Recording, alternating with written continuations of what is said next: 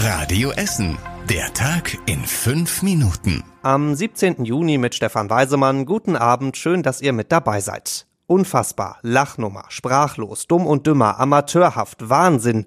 So kommentieren die Fans von Rot-Weiß Essen den Paukenschlag des Tages. Christian Titz ist nicht mehr Trainer bei RWE.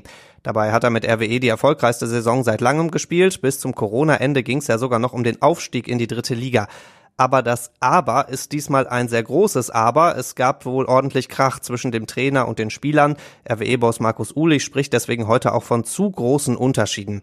Deswegen gab es auch schon länger Gerüchte, dass wohl zum Ende der Saison dann Schluss ist mit Titz. Wer sein Nachfolger wird auf der Trainerbank, das ist noch nicht klar. Klar ist aber, dass kaum ein Trainer diese Bank mal richtig warm sitzen durfte. Mit Titz geht bei RWE jetzt der zehnte Trainer in den letzten zehn Jahren. Es soll der schönste Tag im Leben sein und dann muss man ihn fast alleine verbringen. So war es für alle, die in den letzten Wochen geheiratet haben. Die konnten ja teilweise schon froh sein, dass sie ihren zukünftigen Ehepartner überhaupt mit zur Hochzeit mitbringen durften. Die meisten Essener haben es aber trotz Corona durchgezogen. Von März bis Mai melden die Essener Standesämter 450 Hochzeiten. Nur jede zehnte wurde abgesagt. Anders sieht's bei den großen Hochzeitslocations aus. Da gab es statt Ja-Wort meistens ein Nein-Wort. Bauer Kammesheit in Kettwig hat zum Beispiel eine große Festscheune, da wurden 35 Feiern abgesagt. Auch im Schloss Borbeck ist so gut wie alles weggebrochen und Caterer Imhoff aus Bredeney sagt sogar, wir sind die, die am meisten betroffen sind. Bei ihm wurden unter anderem Hochzeiten auf Zollverein und im Stähler Stadtgarten abgesagt. An vielen Stellen können die Hochzeitspaare die Feier ins nächste Jahr verlegen, aber die meisten Samstage sind schon ausgebucht. Einige haben deswegen ihre Feier jetzt auch schon komplett abgesagt. Hoffen wir, dass wenigstens die Ehe dann eine glückliche wird. Und wenn diese Ehen glücklich sind, dann gibt's vielleicht bald auch wieder ein paar kleine Essener mehr, denn im letzten Jahr ist Essen leicht geschrumpft. Aktuell haben wir knapp 583.000 Einwohner, das sind ein paar hundert weniger als noch vor einem Jahr. Dabei ist Essen in den letzten Jahren insgesamt gewachsen. Unter anderem sind Flüchtlinge zu uns gezogen und es werden insgesamt auch immer mehr Kinder geboren. In der Pott-Tabelle liegt Essen einwohnermäßig weiter auf Platz zwei, ein paar tausend Menschen hinter Dortmund. Sie sind grau, dünn und sehr intelligent. Die 14 neuen Laternen an der Hüssenallee im Südviertel. Erhellende Gespräche kann man mit denen allerdings nicht führen, dafür aber ganz vieles anderes machen.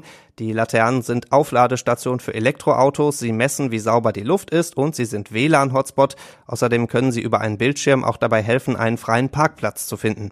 E.ON aus Rüttenscheid testet diese Laternen, an jeder eine andere Funktion und, ach ja, leuchten können die Laternen im Südviertel übrigens auch noch. Er ist um die 20 Zentimeter klein und trotzdem der größte Held des Tages, Chihuahua Kalle aus Krai. Denn Kalle war die Falle für einen Einbrecher. Dieser Einbrecher ist heute Nacht in einen Fahrradkeller an der Kiewitzstraße eingebrochen und hat da an den Fahrrädern rumhantiert aber nicht mit Kalle. Der wohnt mit seinem Frauchen direkt nebenan und hat mitten in der Nacht angefangen, laut zu bellen. Also ich würde sagen, die perfekte Alarmanlage mit 1,8 Kilo. Frauchen ist dann zur Tür gegangen und hat durch den Spion das Flackern einer Taschenlampe gesehen und den Einbrecher. Dem hat sie dann zugerufen, dass er verschwinden soll, und das hat er dann tatsächlich auch getan, zu Fuß, nicht mit dem Fahrrad, denn er hat ja keins geklaut. Es gab in der Nacht mehrere Kellereinbrüche in Krai, deswegen war auch ein Polizeihubschrauber unterwegs, aber es hat eben nicht jeder einen Kalle im Haus, die lebende Alarmanlage in Krai. Und das war überregional wichtig. Es gibt den nächsten großen Corona-Ausbruch in einem Schlachtbetrieb. Diesmal ist es der Schlachthof von Schalke-Chef Clemens Tönnies in Reda-Wiedenbrück. Da wurden allein in dieser Woche 400 Mitarbeiter positiv auf Corona getestet. Die haben das Virus wohl vom Heimaturlaub mitgebracht, sagen die Verantwortlichen heute. Die meisten Arbeiter in den Schlachtbetrieben kommen aus Rumänien und Bulgarien. Sie wohnen dann in Deutschland oft in engen Unterkünften ganz nah beieinander. Jetzt müssen Sie, Ihre Familien und Kontakte in Quarantäne. Rund 7000 Menschen sind das. Schulen und Kitas im Umkreis bleiben zu. Das alles ist kein ganz neues Problem. In den Schlachthöfen gab es jetzt schon öfter größere Corona-Ausbrüche. Schützenfeste, Kirmes, große Konzerte, das alles wird es mindestens bis Ende Oktober nicht geben.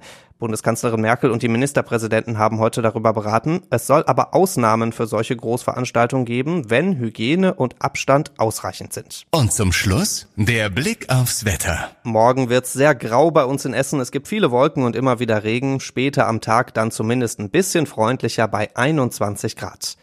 Die nächsten Nachrichten hier bei uns aus Essen gibt's bei Radio Essen dann morgen früh wieder ab 6. Bis dahin wünschen wir euch einen schönen und ruhigen Abend. Das war der Tag in fünf Minuten. Diesen und alle weiteren Radio Essen Podcasts findet ihr auf radioessen.de und überall da, wo es Podcasts gibt.